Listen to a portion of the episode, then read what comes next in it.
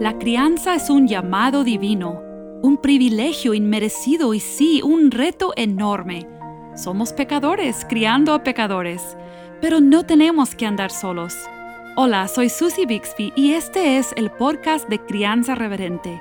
Te invito a que caminemos juntos hacia una crianza que exalta a Dios, tú, yo y nuestros hijos delante de Dios.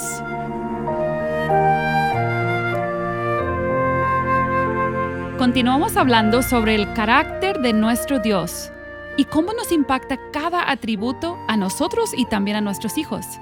Hemos hablado de nuestra familia delante de un Dios eterno, autosuficiente, sabio y otros atributos más. Y hoy nos toca hablar de un atributo de Dios que es muy cercano a mi corazón. Ha impactado mucho mi relación con Dios, eh, yo creo que de una manera muy contundente. Dios es veraz y estoy expectante de lo que vamos a aprender hoy y feliz porque me acompañan aquí grandes amigos de nuestra familia y colaboradores en el ministerio, Daniel y Marisol, Daniel López y Marisol Rojo. Gracias amigos por invertir en nosotros de esta manera. Bienvenidos a Crianza Reverente. Creo que es la primera vez, ¿no? Eh, es la primera vez para mí, pero creo que Mari ya. Sí, esta es la segunda vez. Sí, segunda vez para Marisol, primera vez para Daniel, estuviste en un episodio, Mari, sobre la inteligencia emocional, ¿verdad? Sí, al principio, ¿no? Sí, hace mucho tiempo. Wow. Bueno, Daniel es uno de los dos compañeros pastores de mi esposo en Iglesia Bautista La Gracia. Son tres pastores en la iglesia. Y pues Marisol ha sido mi amiga por muchos años y compañera, esposa de pastor por casi siete, ¿no? Casi siete pues, años. Yo no soy muy buena para las fechas, pero sí, pero sí.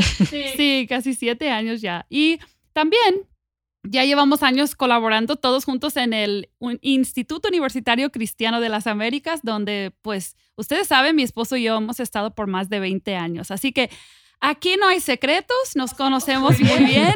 De hecho, como, que, me, entra la tentación de, que contemos anécdotas sobre Mateo, porque no está aquí para defenderse. Es probable que aprovechemos la oportunidad para hacerlo en alguna otra ocasión.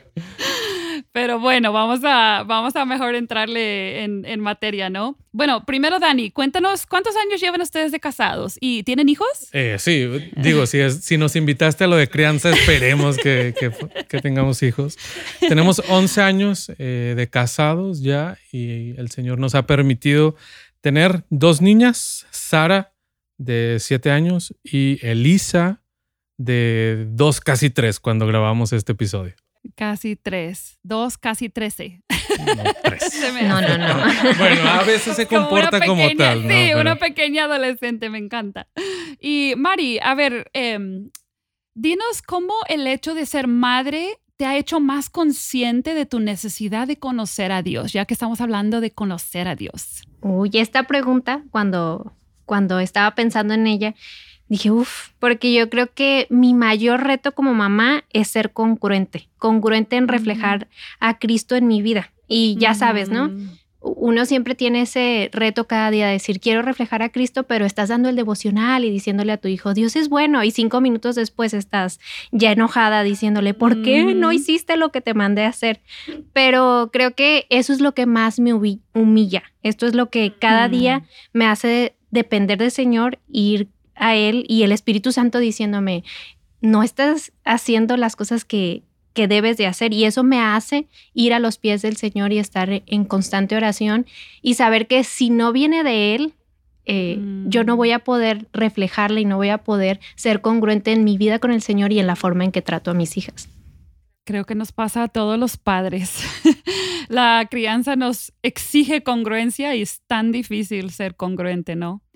Pero bueno, vamos a empezar entonces a hablar acerca de este atributo de Dios tan importante, el hecho de que Dios es veraz. ¿Qué significa, Dani?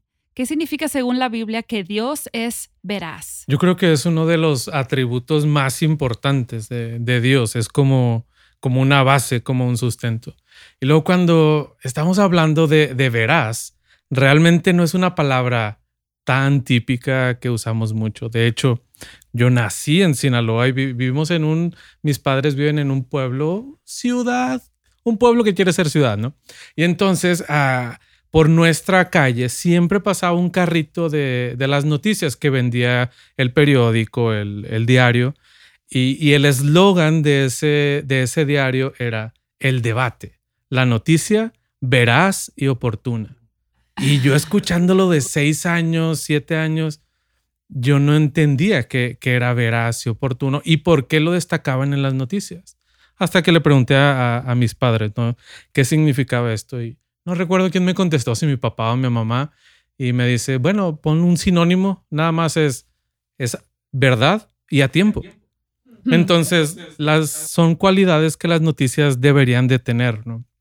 Y cuando estamos hablando de la veracidad o de la verdad de Dios como, como un atributo, es algo que a Él lo define.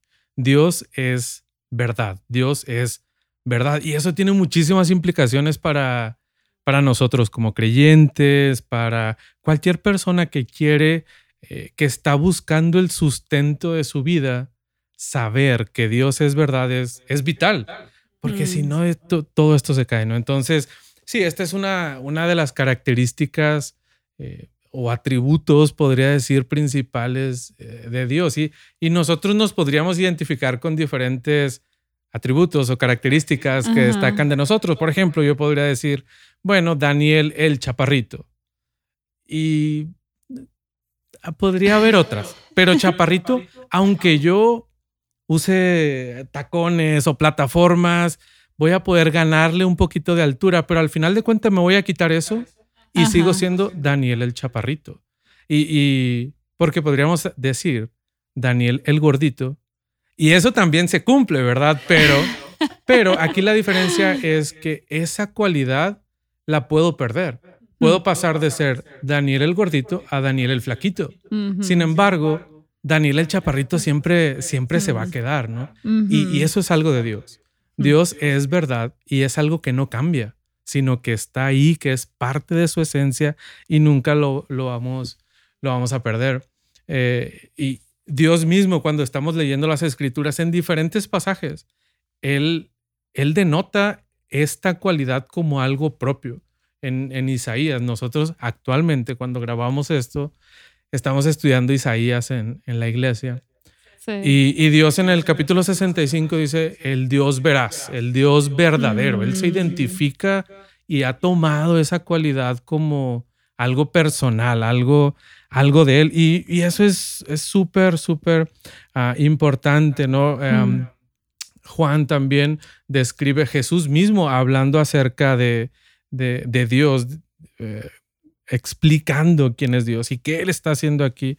Eh, capítulo 17, 3 dice, y esta es la vida eterna, que te conozcan a ti. Jesús está diciendo que puedan conocer al Padre y termina con esta, esta frase, el único Dios verdadero. Y mm.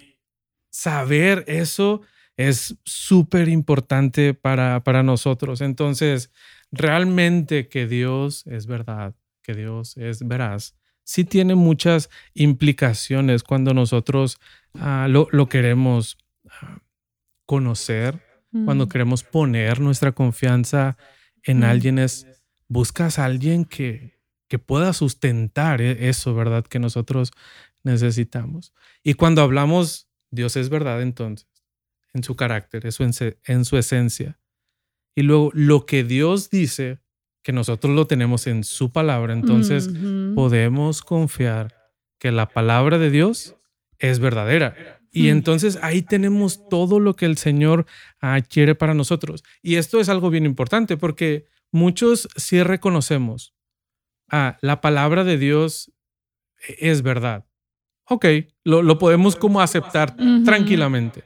Pero cuando decimos eso, entonces, estamos convirtiendo a la palabra en la regla. Lo que Dios dice es lo que va a medir a, todo, todo lo que existe. y Eso mm. incluye a nosotros, lo que nos dice acerca de nuestra persona, de quiénes somos nosotros, de nuestro actuar, de nuestro andar. Y en el tema que nos incluye ahorita, pues cómo estamos creando a nuestros hijos, ¿qué, les estamos, qué les estamos dando. Y cuando vemos ahora a Dios, eh, Dios es verdad, Dios es el que no se mueve, el que no miente, lo comparamos con nosotros. Mm. y quedamos muy mal parados, ¿no? Es como que, híjole, yo no estoy tan seguro que yo cumpla esas cualidades. Y de hecho, números habla de esta, de, esta verdad. Números 23, 19 dice, Dios no es hombre para que mienta. Y, nos está dando dos verdades. Número uno, Dios no miente. Número dos, el hombre sí, miente. Entonces, ah, ahí demuestra lo, diferente, lo diferente que somos, ¿no? Y mm. eh, dice, e, él, él dijo y no lo hará, habló y no lo ejecutará. Y cuando como personas, como padres, como creyentes, estamos buscando el sustento que necesitamos, dónde mm. depositar nuestra confianza, este pasaje debería de hacernos descansar. Mm. Todo lo que el Señor ha dicho lo va a hacer y eso mm. implica lo bueno, las promesas que nos ha dado, pero también que nos va a pedir cuentas y que va a, a, tener un juicio sobre las personas y deberíamos de estar mucho, mucho, muy atentos a esto. Entonces sí podemos confiar en quién es nuestro Dios, en que Él es verdad, que Él no cambia, que podemos depositar a nuestra confianza y si Él dice algo, pues es garantía de, que lo va a cumplir y podemos descansar en esto. Mm, y mm. les mencionaba hace un momento de, de, cómo su palabra se convierte en la regla, en, lo que Él dice, eso es el estándar que deberíamos de seguir. Pero ¿qué pasa con nuestra época el día de hoy? Las verdades ya no son absolutas. Aquí, de hecho, hablar de verdades absolutas, la gente te va a decir, a ver, no, no, no, no. Sí, sí, eres ya extremo. Exactamente. Ahora estamos en lo relativo. Sí. Tal vez para ti, Susi, es, esto es verdad. Para mí lo es otra cosa. Tú y para tienes tu verdad. Ajá. Tú tienes tu verdad. Cada quien tiene su verdad, sí. sí. Y, y, tú le dices, a ver, no es lo que tú pienses o lo que ella piense o lo que yo piense. Es lo que Dios ya ha establecido mm. como regla y lo, ha dejado en su palabra. Y, entonces... Y no es soberbia no. intelectual decir que yo tengo la verdad, porque no estoy diciendo que la fuente de verdad es, es dentro de mí, sino que estoy diciendo tengo una fuente de verdad y confío en esa fuente. Sí, y, y eso es bien interesante lo que acabas de decir en especial dependiendo de la edad de los hijos a los que estemos creando, ¿verdad? Porque probablemente Sara a sus siete años no me va a cuestionar de, de esta forma, eh, de, a ver, papá, ¿por qué tú dices que eso es verdad? Pero alguien que está criando a un adolescente, probablemente sí. a ver, papá, ¿por qué me dices eso? ¿Por qué mi mamá dice esto que tengo que hacer o lo otro? Entonces, e, eso sí, sí, nos puede pegar, ¿no? Entonces, debemos de, estar bien, bien atentos a lo que el mundo está enseñando y lo que nuestros hijos están escuchando.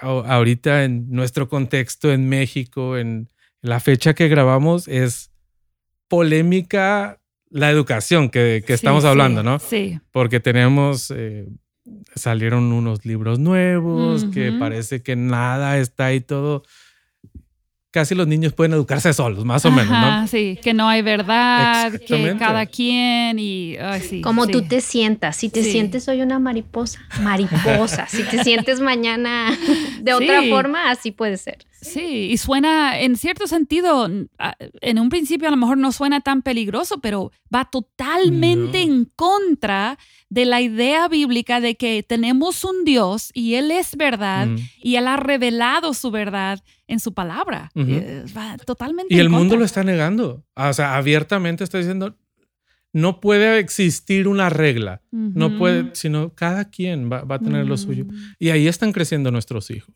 Ese es un peligro que nosotros deberíamos estar súper alertas. El, mundo dice, Dios no es verdad, Él no establece los parámetros.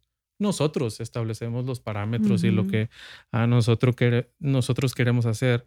Y es difícil que, nuestros hijos puedan aceptar esta verdad también, mm. de, necesitas someterte a lo que, lo que el Señor nos ha dado en su palabra porque somos su creación. Y, porque es un reflejo de quién es Él. Claro. Creo que eso es muchas veces, o sea, no, es que solamente tenemos un libro que dice algo y, tenemos que obedecerlo. Porque hay libros por ahí que otra persona pudiera querer obedecer. ¿Por qué este libro es nuestra regla de verdad? Porque es la revelación de una persona, quien es Dios, o sea, tres personas. Y, y entonces, como es un reflejo de quién es Él, es la, la revelación de Él, por eso lo abrazamos como nuestra Sí. verdad. Sí, y es bien importante que, que podamos llevar a nuestros hijos a conocer esa verdad.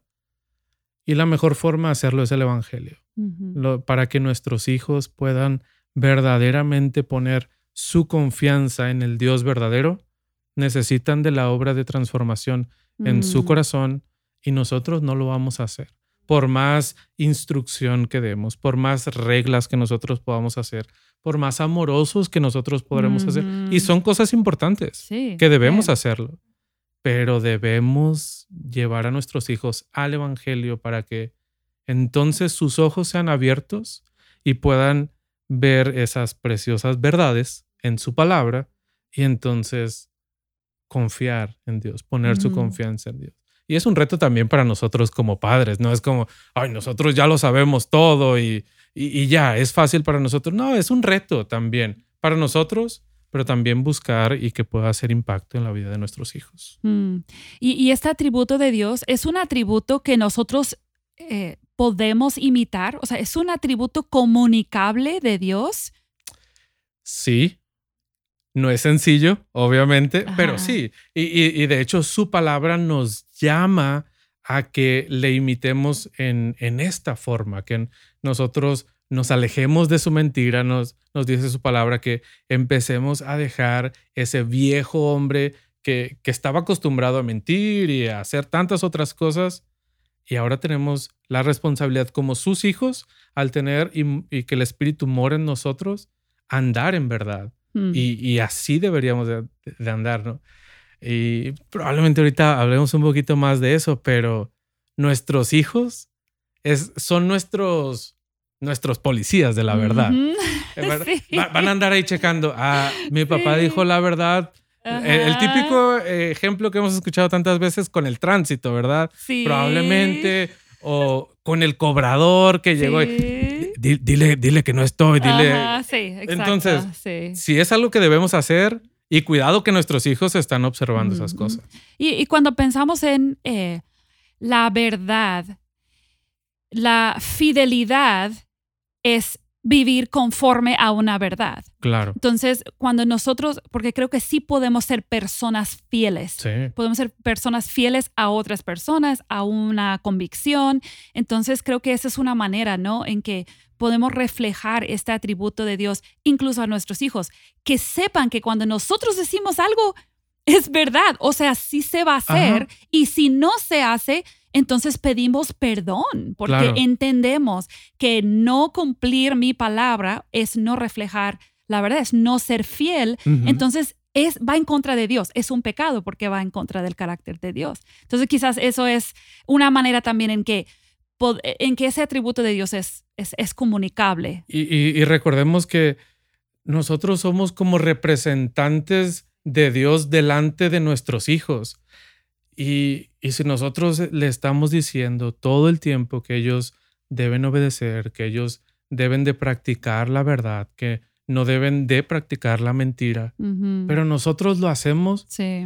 va a crear un conflicto en, en Sí. la mente de nuestros Sí. hijos. A, a ver, me estás presentando a un Dios que tú los domingos vas y adoras y pareces muy bien, pero entre semana no hay verdad, hay más mentira que verdad. Entonces sí deberíamos Sí. de, de- de cuidar ese aspecto personal y no solamente por porque nuestros hijos vean al papá perfecto, Mm. sino porque eso glorifica a Dios. Dios nos pide eso de Sí, nosotros. Sí. Entonces, Mari, eh, ¿cuáles serían algunas situaciones comunes, oportunidades que quizás sean experiencias comunes entre padres donde podemos intencionalmente eh, enfatizar o vivir o hablar de esta, este atributo de Dios? Sabes, a, mis hijas les gusta mucho la música y cantar canciones infantiles y de Disney. Y el otro día teníamos, no les gusta ver las películas, es algo como, no les gusta, o sea, el, bueno, a la mayor el suspenso le causa muchísimo conflicto y no le mm. gusta verlo.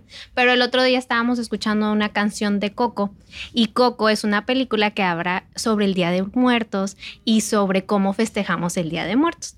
Y mi hija me preguntó, pues que, que, de qué hablaba Coco, ¿no? Porque solo escuchamos la canción y así. Y yo le estaba explicando que hablaba sobre el Día de Muertos y que ese Día de Muertos ponemos un altar y esperamos a que los muertos vengan. Y, y para ella fue como... Y ella me dijo, pero eso no es cierto, mamá, o sea, no, no regresan los muertos porque nosotros vamos a resucitar con Cristo. Y me llamó mucho la atención.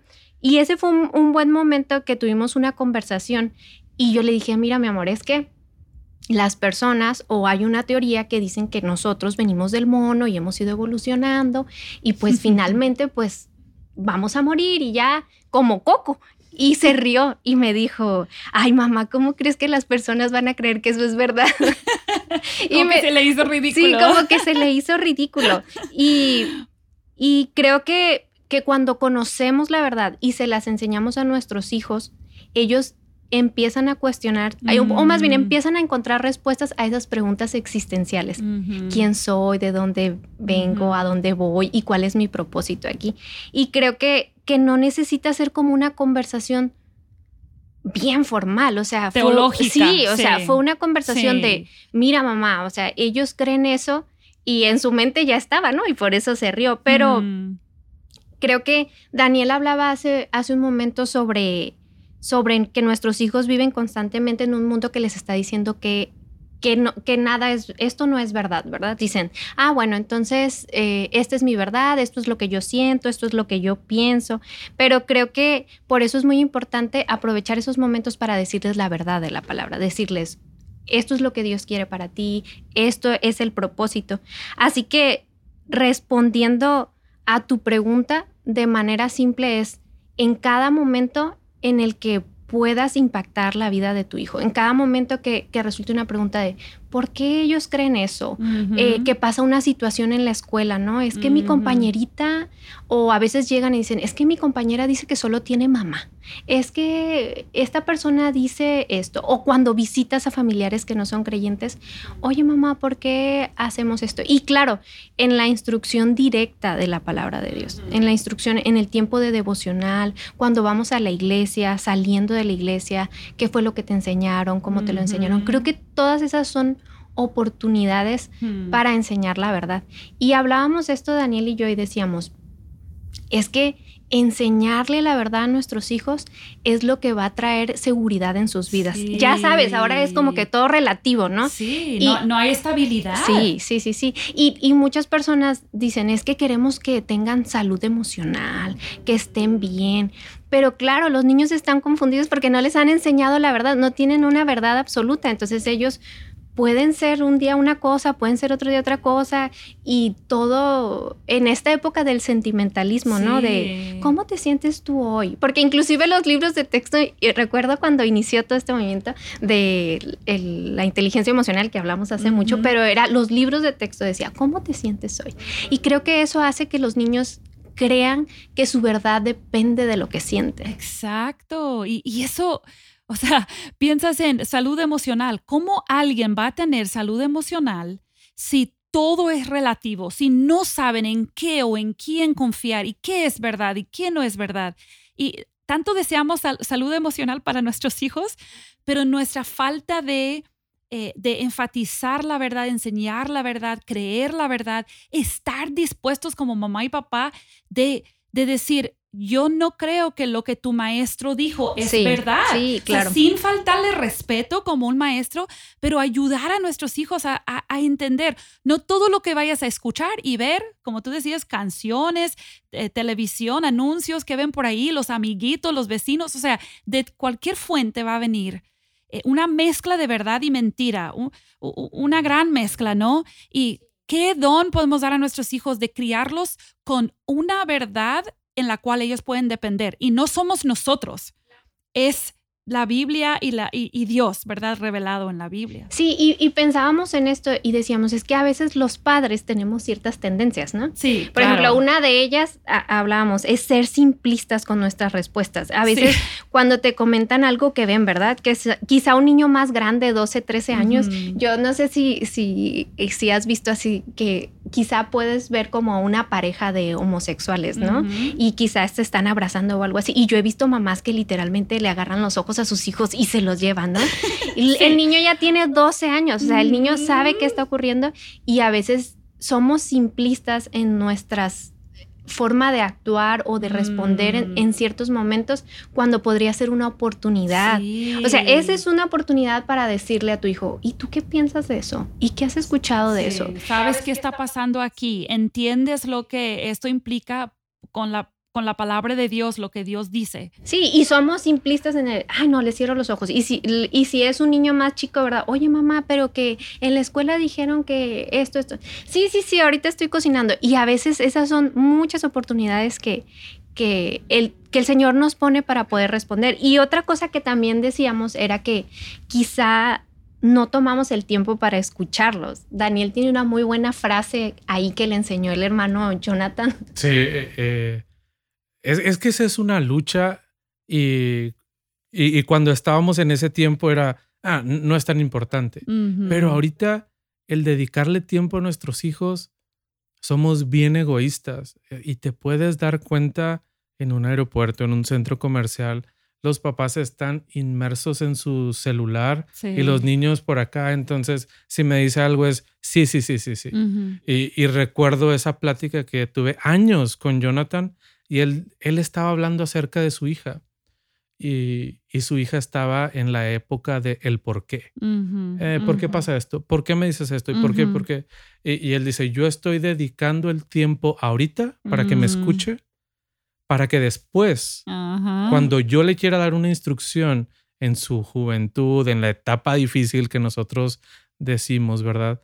Ella también me puede escuchar, ella mm. me puede dar el tiempo y existe esa confianza. Y mm. entonces, todos esos problemas que estamos viendo en la sociedad, le podemos, mira, esto dice la sociedad, pero lo que es verdad está en la palabra mm. y la podemos traer a nuestros hijos, pero es una inversión que tenemos que hacer nosotros. Sí, que esa combinación, que vean a mamá y papá confiados y, y en paz porque confían en un Dios verdadero y su fuente de constante ánimo e instrucción es la palabra de Dios. Entonces yo creo que tenemos oportunidades tanto positivas como negativas, ¿no? En la disciplina, cuando hay mentira, cuando no hay verdad, disciplinamos, pero también llamamos la atención porque esto va en contra del carácter de Dios. Y cuando vemos verdad en nuestros hijos, también podemos elogiarles en el sentido de decir, estás reflejando a Cristo, estás reflejando el carácter de Dios. Y eso también es una, yo creo, buena manera de, llevarlo adelante. Pero bueno, como siempre se nos está acabando el tiempo más rápido de lo que uno piensa y quiero que lleguemos a algunas cosas prácticas que eh, que los padres pueden hacer porque lo que queremos es animar em, una mayor participación de parte de las familias en tener devocionales juntos. Entonces, eh, ustedes tienen algunos pasajes bíblicos que puedan recomendar uno, dos, tres veces en la semana que, que eh, papás quieran leer. Sí, hay muchos, obviamente, que podríamos hablar. Y, por ejemplo, Efesios 4:25, desechando la mentira, hablar la verdad. Y eso es algo muy práctico que podemos dar ejemplo a nuestros hijos y también que ellos puedan estar hablando. Pero también una, una buena historia, tal vez si lo queremos pasar en un tiempo de análisis, ¿verdad? Sería Hechos 5, ah, cuando habla de la historia de Ananías y mm, Zafira. ahí tenían la oportunidad de decir la verdad. Exacto. Nadie les, les animó a decir mentira. No, no. Pero y las consecuencias. Las consecuencias fueron consecuencias eternas, ¿no? Exactamente. Genial, está Entonces, ese es un buen pasaje, Hechos 5 que pueden ver. Y hay uno que, que en, especial creo que nos liga un pasaje normal con, eh, con el Evangelio y es primera de Juan 5, cuando mm. Juan está terminando ya, ya, ya su carta y, y les dice que eh, la, la, única fuente donde ellos van a encontrar la verdad es a través de Jesucristo. Mm. Y si queremos llevar a nuestros hijos a practicar la verdad, tenemos otra vez que llevarlos a, al Evangelio para que ellos puedan, puedan conocer eso. Entonces yo creo que esos dos o tres pasajes pueden ser buenos para que los papás puedan pasar un tiempo de análisis. ¿Por qué no debemos de decir mentiras? Exacto. ¿Y por qué al, al, Hijo de Dios se le incentiva a practicar la verdad o que mm. digamos siempre la verdad? Bueno, esas son buenas preguntas de como de aplicación entonces. Sí, claro. Eh, para estos pasajes. Sí. ¿Tienes alguna otra pregunta de que va con uno de estos pasajes? Ah, podríamos, eh, por ejemplo, preguntar a, los adolescentes qué motivó a mentir a Ananías y Zafira. exacto, sí. Y, y, cuando ponemos preguntas reflexivas, vamos a permitir que nuestros hijos abran su corazón y poder ver. Tal vez e, ellos empiezan a justificarlo, ¿verdad, No, pues tal vez tenía una necesidad y tenía que guardar poquito dinero. Sí, sí. claro. seamos así bien, bien centrados, ¿no? O eh, hablamos hace un momento de, de confiar en Dios y preguntarle a nuestros hijos, ¿por qué? Según lo que nos dice Juan, podemos confiar en mm, Dios. Mm. Y, ellos pueden hacer un análisis ah, y, hablar acerca de, estos temas. No sé si Mari tiene alguna otra pregunta que podríamos aprovechar. Yo, yo creo que para los niños más chiquitos puede haber preguntas muy sencillas como, como, ¿qué podemos ver aquí? ¿Que Dios es qué? Y el niño puede decir que Dios es verdad en algún pasaje o qué podemos ver del carácter de Dios o a lo mejor qué implica eso para ti, que yo siempre voy a decir que la verdad. Entonces, quizá esas preguntas tan sencillas, porque a veces subestimamos a los niños más pequeños, ¿no? Pero si ellos saben que es verdad y van y lo van guardando en su mente, que eso agrada a Dios y que es parte del carácter de Dios, ellos lo van guardando desde, desde muy, muy pequeños. Está muy bien. ¿Qué tal alguna petición eh, o, motivo de agradecimiento específico que podríamos en un tiempo de oración familiar orar unos por otros o alabar a Dios? ¿Alguna?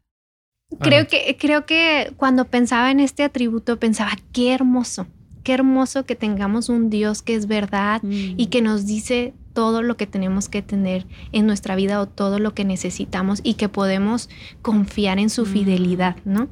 Entonces yo creo que, que a veces los niños o también los, los, nuestros hijos ven cosas feas, ¿no? Ven cosas, ven sufrimiento, ven tristeza. Y en una situación así podemos confiar en que Dios es verdad y Él es fiel. Y, y, hay muchas oportunidades cuando algo pasa en la iglesia, cuando tienen alguna situación con sus compañeritos, de decir, vamos a alabar a Dios porque Él es verdad y Él no cambia.